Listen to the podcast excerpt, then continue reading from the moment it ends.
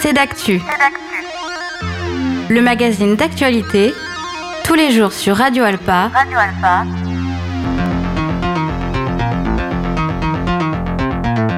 Présenté par Robin Hulin.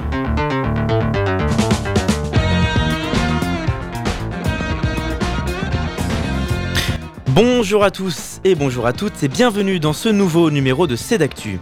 Au programme aujourd'hui, Faites lire est de retour au mois d'octobre. Le maire du Mans Stéphane Le Foll a dévoilé en conférence de presse ce mardi le programme du Salon du Livre qui aura lieu les 7 et 8 octobre. La rédaction était présente et on découvre ça dans quelques instants. Avez-vous déjà souhaité découvrir et maîtriser la 3D Ce samedi, Le Mans Innovation et la start-up Enead organisent un atelier pour vous plonger dans l'univers de la troisième dimension. On en parle avec eux dans quelques instants. Et enfin, connaissez-vous l'actu des oubliés? Melaine Fanouillère réalise cette série de podcasts sur les questions de lutte sociale au travers de nombreux épisodes avec des sujets variés, autant sur l'éducation nationale que sur le Kurdistan ou même la guerre des graines en Afrique de l'Ouest par exemple. Nous l'avons rencontré pour qu'il nous présente son projet. Voilà pour les principaux titres de cette heure passée ensemble.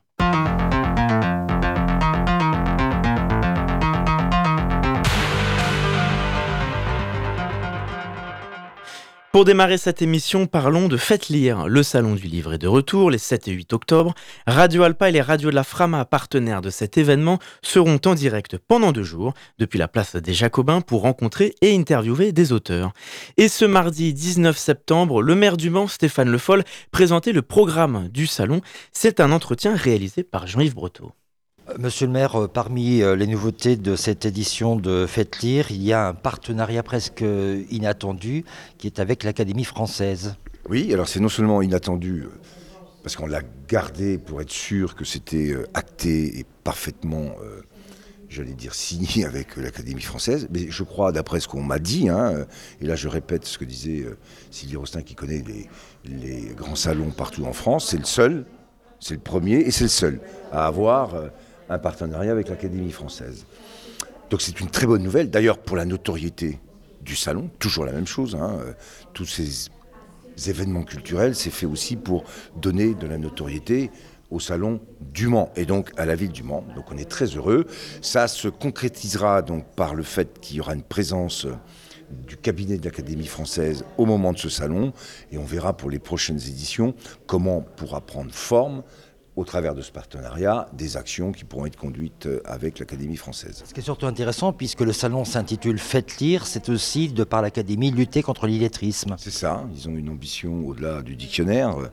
Euh, et euh, d'être les gardiens du, de la langue française à l'échelle mondiale c'est aussi d'avoir des actions dans le domaine de la lutte contre l'illettrisme, d'avoir des actions dans le domaine social. Je pense que c'est très important. Alors là, on commence, ils viennent, le, partenariat est engagé.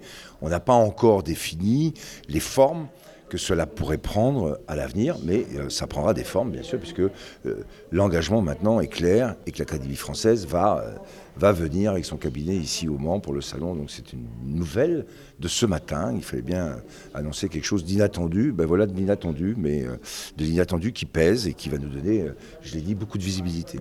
La deuxième nouveauté de ce salon, c'est bien sûr le nouveau prix littéraire Saint-Exupéry. Oui, qu'on a lancé à Paris la semaine dernière euh, au De Magot euh, pour avoir là aussi encore euh, une présence des libraires, des éditeurs maximale et de nous permettre de lancer ce prix dans les meilleures conditions pour qu'il ait sa notoriété rapidement. Le jury qui est composé avec le président d'honneur Daniel Pénac, là aussi qui est venu au Mans euh, avec Fetlir, hein, c'est comme ça que je l'ai rencontré et c'est comme ça que ensuite il a souhaité euh, revenir et maintenant euh, s'installer. Daniel Pénac a été le président d'honneur de ce jury qui va désigner donc le vainqueur. Eh bien l'auteur ou l'autrice sera dévoilé le 2 octobre au lancement donc de cette édition hein, de Faites Lire.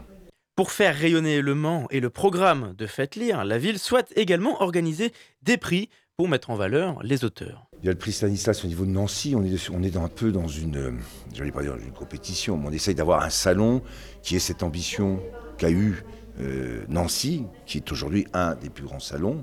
Et donc on essaye de faire en sorte d'asseoir le salon euh, du Mans, avec d'abord la diversité de l'offre littéraire, c'est-à-dire que c'est pas que de la littérature générale, c'est de la BD, c'est du manga, c'est de la littérature jeunesse. Donc on a une offre extrêmement large, vaste. Et ensuite, avec une semaine où on essaie de créer des débats, on essaie de faire venir du monde, et euh, enfin, euh, avec ce prix, eh bien, on installe aussi l'idée que Le Mans peut participer à la délivrance de prix, qui ont d'ailleurs euh, un intérêt, puisque d'après ce qu'on a entendu, c'est pas moi qui l'ai dit, hein, c'est les, libraires, les éditeurs sont déjà en train d'appeler pour savoir comment ils pourraient inscrire des auteurs l'an prochain, tout ça.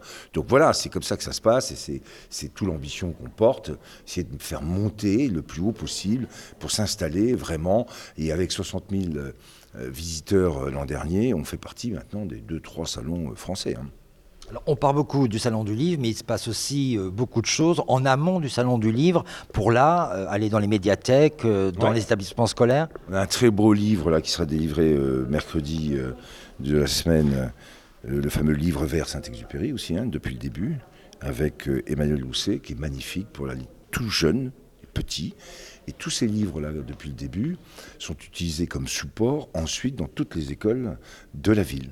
Et ça, c'est aussi un accès qu'on facilite pour la lecture et pour les jeunes et tout petits. Hein. Et ça, c'est un point très important. C'est toujours aussi dans cette politique qui consiste à avoir des événements culturels qui s'adressent au grand public et euh, qui marquent l'attractivité de la ville. Mais ça doit avoir un impact aussi sur l'enjeu culturel pour la ville et en particulier pour les jeunes enfants. Et enfin, Sylvie Rostin, directrice de l'événement, présente les nouveautés de cette édition 2023 toujours au micro de Jean-Yves Breteau. Sylvie Rostin, vous annoncez une programmation artistique du Salon du Livre du Mans par des auteurs connus jusqu'aux reconnus. Alors quels sont ces grands noms cette année? Ce que je dois vous dire en préambule, c'est que tous les auteurs euh, qui sont présents sont des auteurs qui ont une actualité littéraire, évidemment. Hein, c'est le, le, principe euh, d'invitation. Vous avez des auteurs comme, euh, qui vont être là parmi les reconnus, comme Catherine Pancol, Serge Oncourt, Caril Ferret, Mazarine Pinjot, Lionel Duroy, Mathias Malzieux, Claire Conruit, Claire Bérez, Dominique Barberis, Lionel Duroy, euh, François Bégodeau, Éric Fotorino, Sylvain Coher, Wilfried Ansondé, etc. Ça, c'est pour des auteurs de littérature générale. Ensuite, vous avez des, vous avez des auteurs euh, dont ça n'est pas le seul métier et qui donc se sont commis en livre, sinon en littérature. Donc vous avez par exemple, euh, qui seront donc présents, Dominique Besnéard, Ali Rebelli, Charline Van Antoine Decaune, Lilia Hassen, euh, Alex Vizorek, etc., etc., etc. Et puis notamment deux premiers romans euh, dont on parle énormément. Euh, Alice Renard aux éditions Héloïse Dormesson. Elle a 21 ans, vous verrez, c'est un peu un, un peu un ovni. Et puis Julie Héraclès aux éditions euh, Lattès. Et Julie Héraclès a donc écrit un roman à partir de cette euh, fameuse photo euh, dite la tondue de, de Chartres. Faites lire, on va dire que le Salon du Livre est, la partie émergente de toute la, la, politique de lecture publique qui est menée par la mairie de Mans et par le territoire, parce que ça va un petit peu au-delà. Un salon du livre permet euh, d'avoir euh, des, auteurs dont on parle, permet de découvrir des auteurs et d'attirer un public extrêmement large qui ne va pas nécessairement euh, dans une librairie pour des tas de raisons, notamment des raisons d'intimidation, parce que ça peut, ça peut gêner certains. Il y a beaucoup, beaucoup d'actions qui sont menées, notamment par les médiathèques, par les services culture de la ville. Et je dis tout ça vraiment sans aucune flagornerie, parce que ça n'est pas le cas partout, croyez-moi. Euh, et donc des actions qui sont faites, euh, qui sont menées les, en direction des scolaires, euh, avec des dictées, avec des interventions d'auteurs jeunesse, avec des auteurs BD, avec des auteurs de manga, etc., etc., etc vous, pouvez être fier, euh, vous pouvez être fier de votre, de votre ville parce que effectivement c'est le cas. Alors le salon existe depuis plus longtemps, on est d'accord. Hein. je, crois, je me demande même si c'est pas un des plus anciens d'ailleurs euh, en France, je peux être de 46 ans, qui a été créé euh, après-guerre, c'est ça? Je suis pas sûre de moi, donc voilà.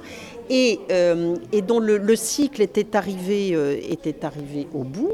Et donc, depuis trois ans où euh, euh, tout a été remis à plein et, toutes les équipes en ordre de marche et avec une mission assez claire, dans la profession parmi les éditeurs et donc parmi les auteurs, euh, Faites lire fait maintenant partie clairement des salons de rentrée et clairement des salons où l'on va. La deuxième étape, ça va être qu'il faut que Faites lire devienne le salon incontournable. Et on est le troisième grand salon de la rentrée. Le premier étant évidemment Nancy, le livre sur la place.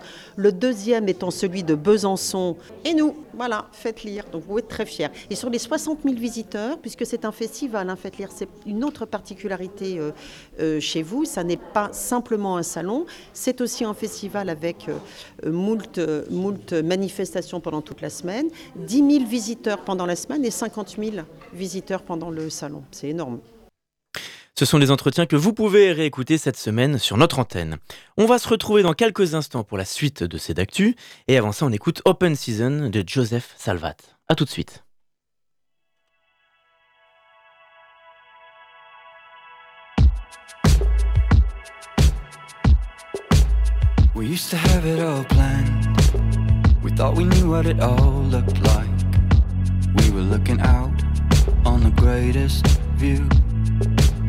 On n'a pas vu les limites.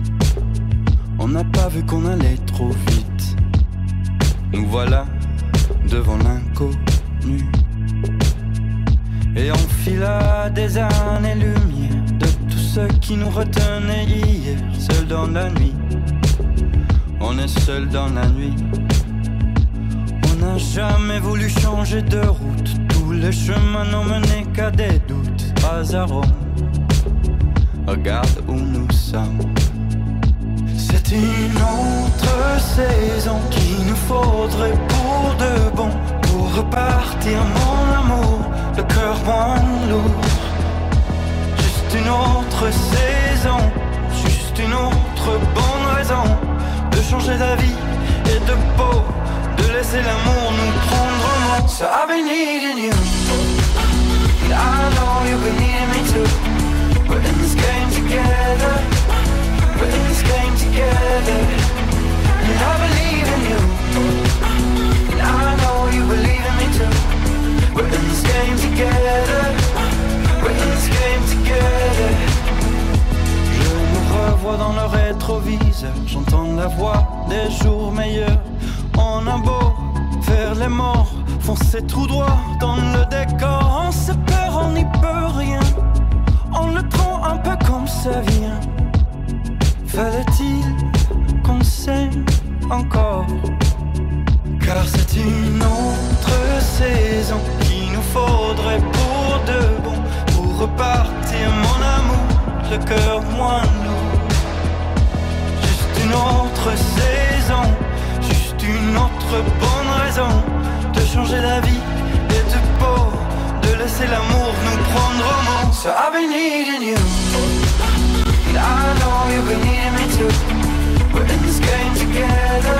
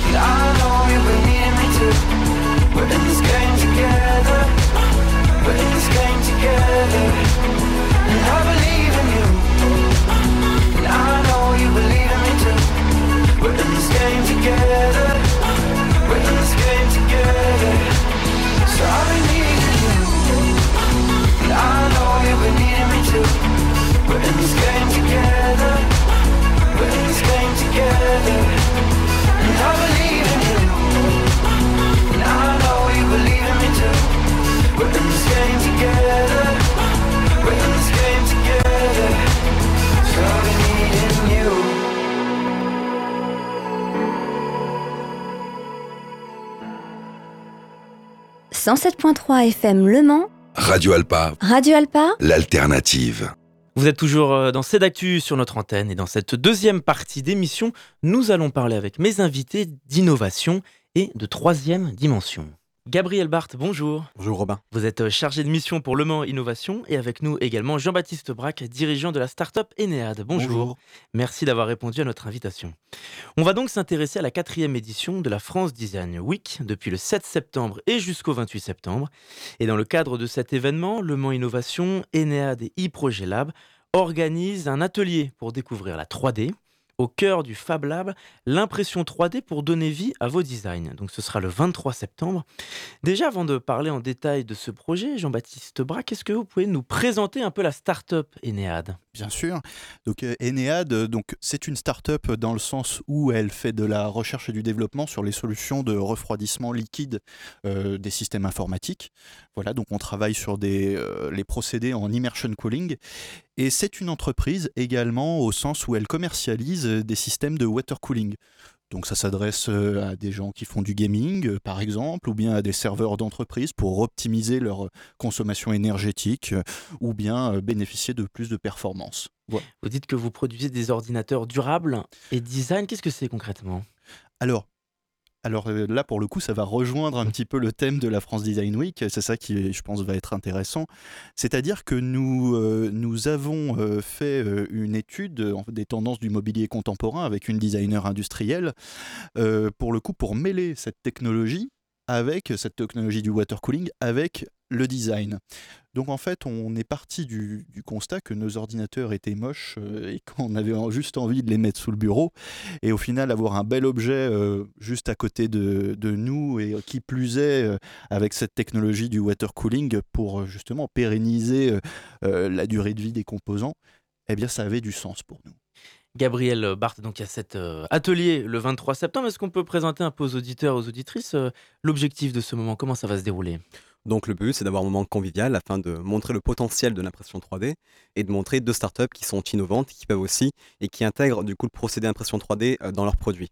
Euh, donc l'idée, c'est de faire un temps euh, tout d'abord de présentation des entreprises et de Le Mans Innovation pour présenter un petit peu nos missions. Ensuite, on passera directement dans le Fab Lab. On présentera l'atelier euh, et l'idée, c'est ensuite de passer directement sur des activités comme de la photogrammétrie. Donc, c'est-à-dire que les personnes euh, seront au cœur de l'atelier. On prendra euh, des photos de ces personnes et on passera des scans. C'est-à-dire qu'on pourra imprimer ensuite en 3D leur visage, comme le thème est le vivant. C'est vraiment voilà l'idée de l'atelier. En plus de cela, l'entreprise eProjet Lab présentera des objets en impression 3D sur le thème du vivant et une pièce spécialement conçue pour l'atelier sera réalisée tout au long de ce dernier. Euh, Jean-Baptiste Braque, est-ce qu'il y a des profils de participants et d'entrepreneurs que vous recherchez en particulier dans cet atelier? Dans cet atelier des profils d'entrepreneurs dans, quel sens? Est-ce qu'il y a des profils qui vous intéressent en particulier comme participants? Qu'est-ce qu'on recherche? Ça se veut être tout public. L'idée, c'est vraiment de montrer que le design euh, est accessible à tous. Euh, donc on peut être adolescent, jeune ou même par exemple adulte et être sensibilisé du coup à l'innovation et au design. On peut aussi être porteur de projet et venir du coup s'intéresser à, l'impression 3D. Enfin, on peut venir, euh, on peut être, voilà, on est libre de s'inscrire. Alors comment est-ce qu'on peut définir à proprement parler la 3D puisque c'est assez vaste, ça évoque euh, beaucoup de choses différentes. Bien sûr, oui. donc c'est vrai que là, dans notre cadre, à, nous, on a été obligé de se servir de la 3D pour créer des choses. Et là, en l'occurrence, euh, faire du design, eh bien, on est obligé de passer par la 3D. Donc là, pour le coup, on passe par des outils de CAO, euh, c'est conception assistée par ordinateur, pour pouvoir donner vie euh, à ces projets, en fait, tout, simplement. Vous avez présenté, Gabriel, un peu le programme. Comment est-ce que ça va se dérouler? Il y aura de la manipulation? Il y aura concrètement des choses qu'on va créer? Donc l'idée, c'est tout d'abord de travailler avec une application qui sera sur smartphone, donc aussi bien Android qu'iPhone, de travailler sur des scans, donc de la photo avec les participants. Ils auront la possibilité par la suite de l'imprimer. Ensuite, euh, on va aussi faire euh, un atelier pâte à modeler, c'est-à-dire qu'on va créer des formes qu'on pourra ensuite prendre en photo et ensuite numériser pour ensuite pouvoir faire une impression. Les impressions 3D se, font selon le choix de la personne, elles sont pas, du coup, ce ne sera pas automatique. Et ensuite, il y aura aussi cette question du processus de l'impression 3D qui sera du coup en cours. L'idée est de montrer comment l'impression 3D fonctionne. Et Projet Lab aussi présentera des pièces et montreront comment euh, la création se fait euh, sur une pièce euh, en impression 3D. Mais alors c'est intéressant, ça. Comment est-ce qu'on passe d'une maquette qui peut être manuelle, en pâte à modeler, à quelque chose en 3D Comment est-ce que ça se passe? Ah, c'est une question très intéressante. Il y a plusieurs moyens, hein, à vrai dire. Donc, soit on a les outils en interne. Donc là, en l'occurrence, si Projet Lab sont des professionnels de l'impression 3D. Donc pour le coup, une fois le dessin effectué, ils peuvent l'imprimer en 3D. Euh, après, il y a des outils soustractifs euh, comme euh, des machines à commande numériques où là, on va soustraire de la matière pour faire une forme. Et puis, on a aussi en Sarthe un beau, comment, un bel écosystème d'industriels et qui mmh. sont pas du tout réfractaires à l'innovation et qui, nous, chez Enead, nous a beaucoup aidé à donner vie à nos projets. Qui sont les intervenants? C'est vous Est-ce qu'il y a d'autres gens avec vous pour cet atelier? Donc il y aura Jean-Baptiste qui sera présent pour Enéade, Yves donc Julien Isser et Elliot Salducate, et moi, du coup, pour animer l'atelier. Et vous êtes donc, comme on l'a dit, chargé de mission pour le Mans Innovation, partenaire de cet événement, France Design Week. Est-ce qu'on peut présenter un peu aux auditeurs cet événement qui a lieu jusqu'au 28 septembre, qui a démarré le 7 Voilà, donc la France Design Week, c'est un festival sur le design en France. Donc l'idée est de sensibiliser en fait un maximum de personnes au design français et surtout à l'innovation. Il y a aussi cette, cette particularité. Euh, donc au niveau national, c'est du 7 au 28, il me semble, et ensuite au niveau de la SAR, c'est du 16 au 30 septembre. Il faut savoir que c'est un festival qui ensuite se passe au niveau des régions, au niveau des départements. Donc c'est Le Mans Créapolis qui lead euh, la France Design Week et qui permet d'avoir un programme extrêmement riche pendant cette semaine-là. Puis vous êtes venu plusieurs fois sur notre antenne, mais c'est peut-être aussi l'occasion de rappeler euh, les missions premières de Le Mans Innovation tout simplement. Donc Le Mans Innovation est la technopole du Mans. Donc on accompagne les porteurs de projets à la création d'entreprises innovantes sur le territoire sartois. On accompagne les entreprises matures dans leur, dans leur problématique d'innovation, que ce soit en termes de compétences ou en termes de financement. Et surtout, on sensibilise à l'innovation sur tout le territoire, c'est-à-dire euh, on fait la protection industrielle, intellectuelle, on va aussi donner des cours euh, dans des écoles, aussi auprès de partenaires euh, du coup économique du territoire. Et la France Week rentre dans cette question de sensibilisation, c'est-à-dire qu'on sensibilise aussi l'innovation par le design. Euh, Jean-Baptiste Braque, est-ce que votre startup Enad intervient aussi sur d'autres événements, pour d'autres ateliers, d'autres formations? Où est-ce qu'on peut vous retrouver? Euh, formation, pas vraiment. Là, on vient de, on sort de la, on sort tout juste du salon Vivatech, hein, en fait. Donc, on était euh, invité au salon Vivatech. Donc, Le Mans Innovation nous a mis en relation avec euh, la région, euh, pour le coup, qui avait un stand sur sur Vivatech. Donc là, on a pu justement montrer ce qu'on faisait, voilà, expliquer un petit peu ce qu'on faisait aussi en R&D. Euh, on est venu avec un prototype. Et puis euh, là, aujourd'hui, on peut nous contacter euh, de toute façon hein, par, par notre site internet pour toute prestation ou service concernant le refroidissement des systèmes informatiques. Justement, j'avais une question, parce que comme beaucoup de secteurs, il y a notamment le secteur, par exemple, du matériel, de la conception, de la musique électronique, par exemple. Oui. Euh, est-ce que vous aussi, votre secteur peut être victime de l'inflation, de l'augmentation des prix, de matériaux, de pièces industrielles? Bien sûr, oui, tout à fait, tout à fait. Après, là, sur euh, les composants informatiques, on a, euh, bon, on a une tendance qui est, disons que pendant le Covid, on a eu une, une, flambée des prix sur les composants informatiques, hein, puisqu'il y a eu une pénurie hein, voilà, à cause de la logistique des composants. Là, aujourd'hui, là où on, on va trouver plus d'inflation sur les matières premières, quand on va fabriquer, c'est-à-dire le métal, euh, le bois, toutes, toutes ces matières premières. Là, ça va être compliqué. Et alors, qu'est-ce que c'est euh, la Green Startup qui aura lieu courant novembre à l'automne? Donc, la Green Startup est un concours ouvert aux porteurs de projets qui ont des projets en lien avec l'agriculture.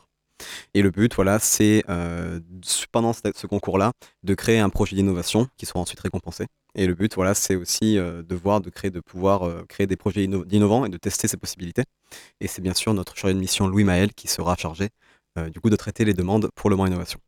On est un peu rattrapé par le temps. Est-ce qu'on peut rappeler les informations pratiques pour euh, le Mans Innovation et pour cet événement si on souhaite se renseigner? Donc l'atelier aura lieu au 57 boulevard de Morieux, deuxième étage dans les locaux de Le Mans Innovation. C'est sur inscription, donc vous pouvez nous retrouver sur les réseaux sociaux, sur aussi bien Instagram, Twitter, euh, LinkedIn ou Facebook. Donc vous trouverez le lien directement pour vous inscrire sur un Eventbrite. Et voilà, il y a 20 places disponibles, il n'en reste plus que 5. Donc euh, donc, soyez, rapide. soyez rapide. Est-ce qu'il y a un agenda et un autre programme à venir pour le Mans Innovation dans les semaines et les mois à venir, d'autres temps forts? Où on travaille en collaboration avec Le Mans Sonore pour la Biennale du Son. Donc suivez ça de près parce qu'il y a pas mal de choses qui vont arriver et qui vont être intéressantes. Eh bien, merci beaucoup, messieurs, d'avoir répondu à notre invitation. Merci. On peut également se renseigner sur le site euh, de la startup Enead? Oui, enead.com, tout simplement. Merci encore. On va écouter dans quelques instants notre entretien avec Molaine Fanouillère au sujet de la série de podcasts L'actu des oubliés. Mais avant ça, place à une de nos chroniques bimensuelles.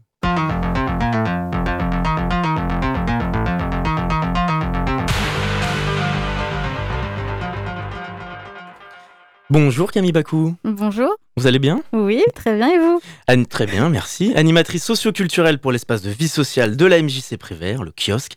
Et comme toutes les deux semaines, vous venez nous parler des animations et des événements à venir.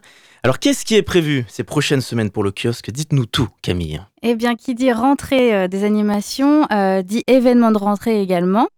Du coup, le vendredi 22 euh, septembre à la maison de quartier Georges Moustaki, vous aurez la possibilité de passer la porte et de découvrir du coup toutes les animations euh, qui seront euh, proposées durant l'année, mais également toutes les associations qui sont présentes dans cette maison. vous allez pouvoir les rencontrer, découvrir leurs pratiques, leur poser toutes les questions que vous souhaitez. Il y aura du coup l'association Tricoté, la gym volontaire d'Émaillé, la gym volontaire de Verdigné, le club des quatre As, le Bridge Club, euh, la bouquinerie, du coup une association de la MJC Jacques Prévert, le conseil des quartiers euh, Nord-Est et le conseil citoyen du Nord-Est. Voilà. Et c'est un événement gratuit Oui, tout est gratuit et c'est du coup de 17h euh, à 20h. Alors il y a un autre événement au mois de novembre, c'est la Gratiféria. Mais déjà, qu'est-ce que c'est une Gratiféria Oui, alors très bonne question pour ceux qui ne savent pas, parce que le mot est un peu compliqué. C'est synonyme de marché gratuit. Euh, ayant pour principe de donner, euh, ça peut être des objets, des services, des performances artistiques, des compétences, euh, des aliments ou, bien d'autres choses. lors de cet événement, les participants pourront se servir librement sans contrepartie. chacun peut s'approprier ce qu'il souhaite. voilà, c'est vraiment, vous prenez ce, que, ce dont vous avez besoin. On va parler du Café Cop maintenant? Oui. Qu'est-ce que c'est le Café Coop? Alors, le Café Coop, c'est un lieu qui se trouve à la MJC, à la MJC pardon, euh, Prévert. Euh, vous pouvez venir vous poser, travailler, discuter, euh, attendre aussi votre enfant qui, lui, fait un mmh. atelier artistique. vous, vous avez des boissons, des petites collations voilà, à disposition. Tout est au chapeau. vous donnez ce que vous pouvez, ce que vous voulez surtout. Et la petite nouveauté du coup de cette année, c'est des animations qui vous seront proposées de 15h à 17h. Euh, la programmation est en cours de, réflexion, vous l'aurez euh, très prochainement, mais euh, peut-être des, recettes, pourquoi pas sur la betterave. Sur la betterave Oui, voilà, c'est. C'est précis. Hein. Oui, c'est cocasse, oui. Il y aura des animations avec la betterave cette, cette semaine. Oui. Et la petite nouveauté également, ah. c'est des ateliers d'écriture qui vous seront proposés durant toute l'année. Euh, si vous voulez vous renseigner, vous pouvez aller voir mon collègue euh, Gandhi qui se trouve du coup au Café Cop euh, tous les mercredis du matin jusqu'au soir. Et on peut se renseigner sur la betterave. Exactement. Merci beaucoup Camille Bakou. On vous retrouve dans deux semaines, même lieu, même heure. C'est ça.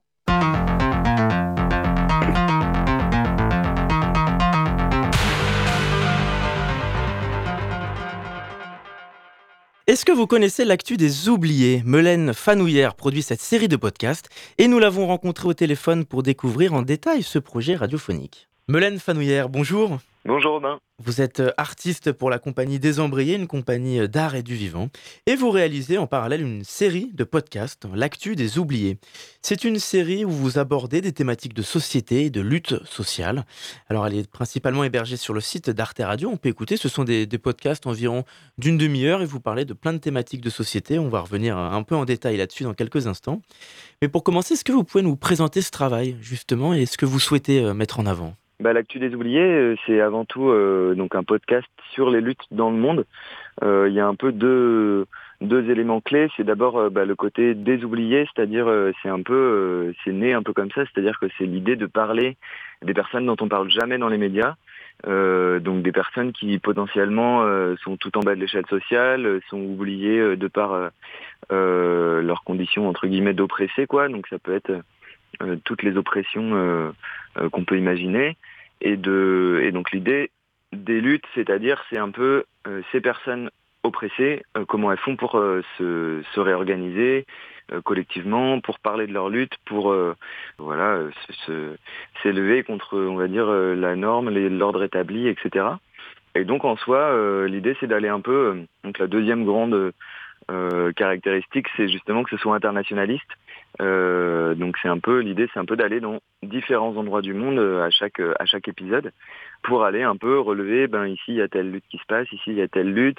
Euh, parfois, ça peut être aussi sur une thématique. Donc, par exemple, euh, l'année dernière, j'ai, il y avait la thématique de la santé, la thématique de l'éducation, et où là, je vais aller dans plusieurs endroits dans le monde sur un épisode ou deux épisodes pour aller voir comment ça se passe aussi, comment on, on s'organise autrement que ce qu'on peut connaître euh, euh tous les jours dans l'ordre capitaliste et néolibéral, quoi.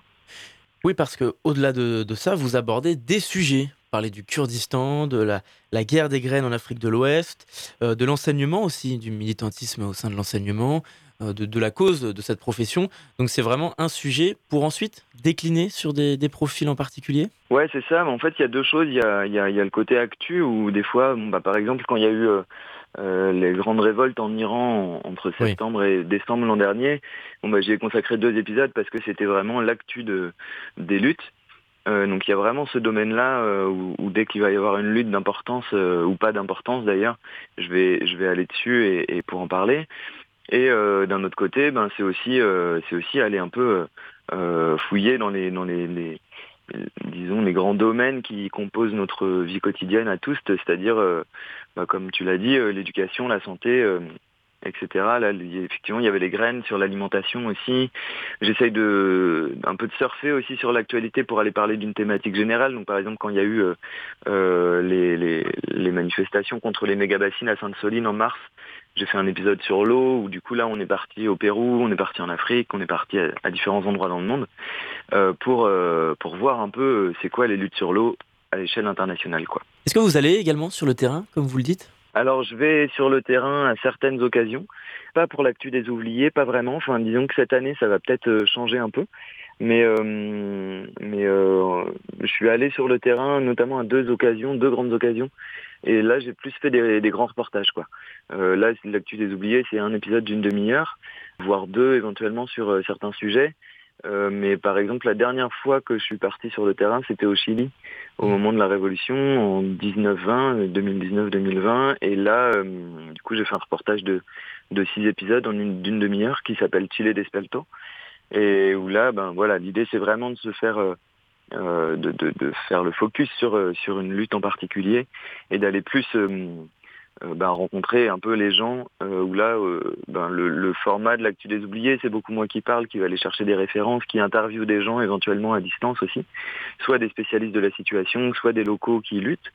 Euh, là dans Chile Desperto c'est que les c'est que les personnes qui parlent. Moi il y a quasiment pas ma voix euh, donc c'est un autre format, c'est autre chose, mais ouais, ça m'arrive d'aller sur le terrain aussi. Sur des podcasts comme euh, euh, La guerre des graines en Afrique de l'Ouest, par exemple, comment est-ce que vous travaillez pour trouver des archives, des informations, des intervenants et hiérarchiser tout ça? Eh ben, à la base, en fait, généralement, je repère un sujet qui m'intéresse sur les sites francophones, on va dire, que, que, que, je fréquente. Donc ça peut être autant des revues qui commencent à, être connues euh, comme Ballast, il y a Silence. voilà, j'ai quand même un, panel assez grand de, médias dans lesquels je vais me renseigner ou même des sites spécialisés. Euh, c'est aussi sur les sites militants, notamment le réseau Mutu, que je fréquente beaucoup, pour aller voir un peu à droite à gauche qu'est-ce qui peut se passer à l'international. Et, dès que j'ai un sujet, souvent bah, sur les sites francophones, je tombe sur des, articles qui peuvent être très intéressants, mais qui sont de l'ordre de, la, on va dire, de la mise en connaissance. Euh, et du coup, après, je vais essayer d'aller voir euh, les médias locaux alternatifs euh, pour essayer d'aller bah, d'aller creuser un peu plus, forcément, d'aller voir éventuellement trouver des intervenants locaux. Ça, c'est notamment dans les pays où je vais pouvoir trouver des sources euh, desquels moi je parle la langue, donc ça se limite à l'anglais et à l'espagnol. Euh, ou alors des fois, par exemple, si on parle du Liban, bah, il y a des médias francophones au Liban, y compris un peu alternatifs, donc ça je peux aller puiser. Sur des pays plus plus lointains entre guillemets, ou même l'anglais, euh, même en anglais, je galère à trouver des sources. Là, je vais pouvoir me tourner. Alors, soit j'essaye de, de faire un peu de la traduction euh, comme ça, soit euh, j'essaye de me tourner vers des gens qui connaissent la situation en France. Donc là, forcément, ça va être, ça va être vers des chercheurs, euh, chercheuses, euh, où là, je vais essayer d'aller, voilà, d'aller contacter des gens qui bossent, euh, notamment à l'université, sur, sur des sujets comme ça, quoi. Donc, il y a certains réseaux aussi qui ont des militants et des militantes en France sur leur sur leur pays, quoi. Notamment, je pense à la communauté kurde qui a, une, une, part de diaspora en France du coup des francophones qui peuvent parler de leur lutte, euh, même si évidemment moi je suis incapable de comprendre le kurde. oui, parce que vous apportez un, regard, une analyse, mais est-ce que vous tentez aussi d'apporter des solutions ou des revendications? Euh, Alors moi j'essaye pas d'apporter des revendications, plutôt je suis un, je suis un relais quoi de, de, de, de ce qui se passe là-bas. Euh, donc non, non, moi j'essaye surtout de, de, de, donner à voir, enfin à entendre pour le coup, donner à entendre euh, les revendications, les solutions proposées par les gens euh, sur place. Ce que je me permets de faire éventuellement, c'est de faire des parallèles. C'est-à-dire que si on parle de l'alimentation, ben, je vais pouvoir euh, à la fois parler de ce qui se passe en Tunisie et au Sénégal, euh, et euh, parler de l'échange de graines au Chili avec les communautés mapuche. Et donc ça, ça permet éventuellement, alors moi j'évite de, balancer mon propre jugement, euh, mais par contre, évidemment, il y a une part de subjectivité, comme tout journalisme en fait. et du coup, et du coup, c'est aussi comment assumer cette part de subjectivité en disant, enfin sans le dire, mais en, montrant en fait différentes situations et où évidemment ça transparaît que pour moi il y a du lien à faire entre ces situations là, quoi. Eh bien justement, est-ce que le podcast permet d'aborder des sujets de société avec son identité et sa manière et sa liberté également? Ouais, bien sûr. Ben, je pense que je pense que le podcast, euh, moi à la base, c'est plus de la radio que du podcast, ce que je fais. Je suis diffusé sur une trentaine, voire peut-être maintenant une quarantaine de radios euh, en France, en France et ailleurs, d'ailleurs en Suisse et en Belgique notamment aussi. Et, euh, et donc l'idée, c'est euh, forcément d'utiliser un média qui soit déjà pas euh, imagé. C'est pas de la vidéo quoi, c'est vraiment le je tiens euh, je tiens au sonore parce que je trouve qu'il y a une il y a une part de, d'imaginaire qui travaille énormément dans le sonore et donc ça permet de se créer ses propres images. Enfin, je trouve que cérébralement il y a un il y a un, il y a un effet très intéressant de d'aller d'aller créer des choses à l'intérieur des gens qui écoutent qui peut être beaucoup plus intéressant à mon sens. Je dis pas que la vidéo est à bannir, euh, bien au contraire, j'adore euh, j'adore les reportages vidéo aussi, mais euh, ça apporte autre chose quoi, qui fait qu'on colle moins des images sur une situation donnée. C'est-à-dire que je trouve que la vidéo, comme elle apporte une image, eh ben elle va directement impliquer une projection très claire sur la situation dont on parle.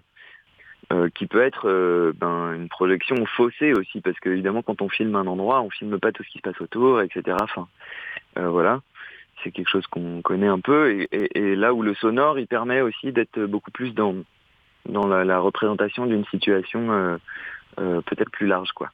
Et, et du coup, moi j'invite aussi beaucoup les gens à aller se renseigner par eux-mêmes sur des situations qui, qui, qui, qui les intéressent dans ce que je fais Derrière, évidemment, je cite les médias euh, d'où je suis allé puiser des infos.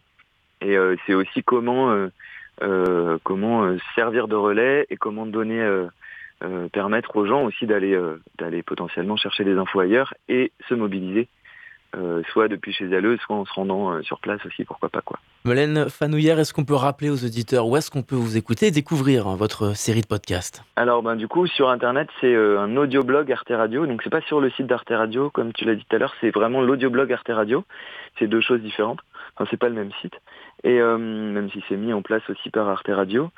Donc voilà, ça c'est vraiment le côté internet. Il y a aussi le site de ma compagnie qui est euh, compagniedesembrayés.fr, enfin CIE desembrayés.fr. Et après, voilà, en fonction des radios, euh, en fonction de où vous habitez, il y a, différentes radios qui me, qui me diffusent, euh, notamment Bretagne, Paris, Sud-Est, un petit peu Sud-Ouest, principalement, mais il y a aussi, il y a aussi Le Havre, il y a aussi Tours, enfin voilà, je ne vais pas toutes les faire, mais il y a un petit panel de radios. Donc voilà, si, si vous êtes, si à l'occasion vous avez une radio près de chez vous qui diffuse, ça peut être l'occasion de se rapprocher de votre radio aussi. Eh bien merci, Mélène Fanoyard, d'avoir répondu à notre invitation. Eh bien, avec grand plaisir. Merci, euh, merci à toi, Robin, de donner cette occasion euh, de parler du, podcast. Avec plaisir. On va se retrouver dans quelques instants après une pause musicale pour la dernière partie de notre émission et nous parlerons de culture et de bande dessinée. Avant ça, on écoute Princess de Crystal Murray et Yuxek. A tout de suite.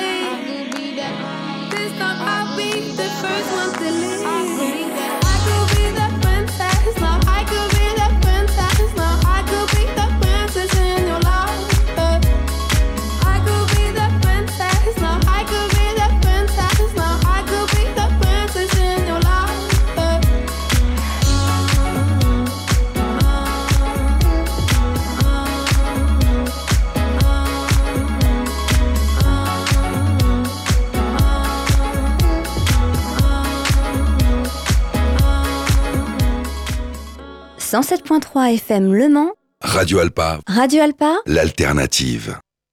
Vous êtes toujours sur Radio Alpa et dans l'émission C'est d'actu et pour cette dernière partie d'émission, nous allons écouter un entretien avec Pascal Bresson, dessinateur.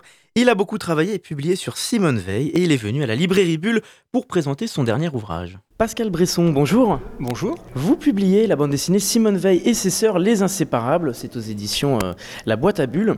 Donc c'est d'après l'historienne Dominique Missica et c'est un ouvrage que vous publiez avec euh, Stéphane Lemardelet. Pour commencer, est-ce que vous pouvez nous expliquer un petit peu la, la- la genèse de ce projet? Est-ce qu'on peut découvrir dans cette histoire, vous qui avez beaucoup travaillé sur Simone Veil et dessiné? Alors en fait, euh, il y a cinq ans, euh, j'ai sorti aux éditions Marabule, c'était Simone Veil, L'Immortel. Alors j'avais eu la chance de la rencontrer à plusieurs reprises pour faire ce livre. Pour moi, c'était important de perpétuer le souvenir de cette grande dame par rapport à ses combats et par rapport à ce qu'elle était. Et puis je voulais surtout, euh, à travers donc ce premier roman graphique, bah, montrer et m'adresser aux plus jeunes. Et par la suite, j'ai fait la rencontre de Dominique Missica, qui est une historienne, et on, on a lié vraiment amitié. Elle venait de sortir un livre qui s'appelait Simone Veil et ses sœurs, Les Inséparables. Et je trouvais que son roman, en fait, reflétait bien l'esprit que je voulais justement continuer par rapport à l'autre album. Et puis c'était surtout complémentaire à mon autre album. Donc, euh, avec mon éditeur, on a négocié les droits. Et donc euh, j'ai sorti euh, Simone Veil et ses sœurs parce que il y a les sœurs Jacob. Les sœurs Jacob, c'était Madeleine, Denise, Simone. Qu'est-ce qu'on découvre justement dans cet ouvrage sur sa relation avec ses sœurs et, sur ses personnes? Alors, ce qui est intéressant de, de voir, c'est surtout euh, quand les sœurs reviennent après leur déportation, c'est comment se reconstruire.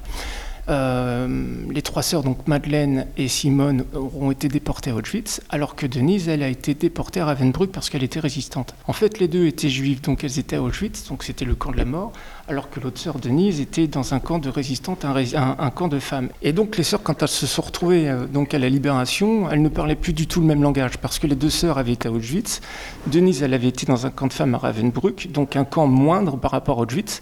Et donc, euh, forcément, c'est raconté. euh, les, sœurs vont défendre leur propre déportation toute leur vie. Donc, Madeleine est morte en 52. Simone, on sait ce qu'elle est devenue, puisqu'elle est devenue ministre de la Santé. Et Denise Vernet était la mascotte de la résistante. Et ces deux sœurs, toute leur vie, auront à cœur de défendre leur propre déportation. C'est-à-dire qu'on découvre qu'il y a une, une fracture entre ses sœurs? Ben oui, il y a une fracture parce qu'en fait, euh, déjà, Simone, quand elle sort du camp de- de- d'Auschwitz, elle ne comprend pas euh, que sa sœur Denise trouve que le camp de Ravensbrück était un camp euh, plutôt, plutôt sympa. C'est-à-dire qu'il y a plusieurs paliers de camps, et dans ce camp, on ne massacrait pas. Alors qu'à Auschwitz, forcément, les déportés étaient gazés et brûlés. Donc euh, là, elle ne comprenait pas. Et puis, encore une fois, euh, il faut savoir que les Juifs, quand ils ont été euh, de- libérés, euh, en France, comme on avait un passé de collaborateurs, il était euh, préférable de planquer les Juifs pour éviter de euh, ressasser notre passé, alors que les déportés résistants, comme Denise, Denise Jacob, c'était plus euh, héroïque de se faire arrêter et déporter les armes à la main. Par rapport au, au, dessin visuellement, pour décrire un peu ça aux auditeurs, vous avez beaucoup travaillé sur des couleurs, des tons assez clairs, avec un tracé très fin. On ne voit pas les cases qui sont tracées d'ailleurs. Euh, Décrivez-nous un petit peu ce que vous avez voulu mettre en avant. Alors c'est vrai que c'est quand même, à la base, c'est comme une histoire qui n'est pas forcément drôle, même si ça se finit bien quand même. Euh, il fallait que ce soit un peu léger. Donc euh, ce sont des couleurs plutôt douces euh, qui varient en fonction des époques et des années, puisque on commence dans le livre, donc il y a 193 pages, et on voit Simone et Denise, bon, elles ont maintenant un certain âge, puisqu'on est en 2000, et euh, toutes les deux euh, se rassembler les dimanches matins pour parler de leur déportation. Donc on va suivre euh, toutes leurs péripéties. Donc voilà, il fallait des couleurs plutôt douces, plutôt aquarelles. Et alors désormais, est-ce que vous avez des projets en parallèle? Et pour la suite? Alors j'ai un autre livre qui va sortir euh, sur les enfants d'Isieux, La rafle d'Isieux. C'était 44 enfants. Donc il y a toute une histoire, c'est d'une tristesse aussi, c'est pour dénoncer justement la bêtise, l'horreur. Et puis sinon, euh, je travaille aussi sur l'affaire Godard. Très bien, bah merci beaucoup Pascal Bresson. Merci à vous. Donc Simone Veil et ses sœurs Les Inséparables, ça sort avec euh, Stéphane Lemardelet d'après Dominique Missica et c'est aux éditions La Boîte à Bulles. C'est la fin de cette émission, merci de nous avoir écoutés. Vous pouvez euh, la réécouter en podcast sur radioalpa.com et sur toutes les plateformes d'écoute. Dans quelques minutes, c'est l'amphi avec Charlie Pless et en attendant, je vous dis à très vite sur notre antenne.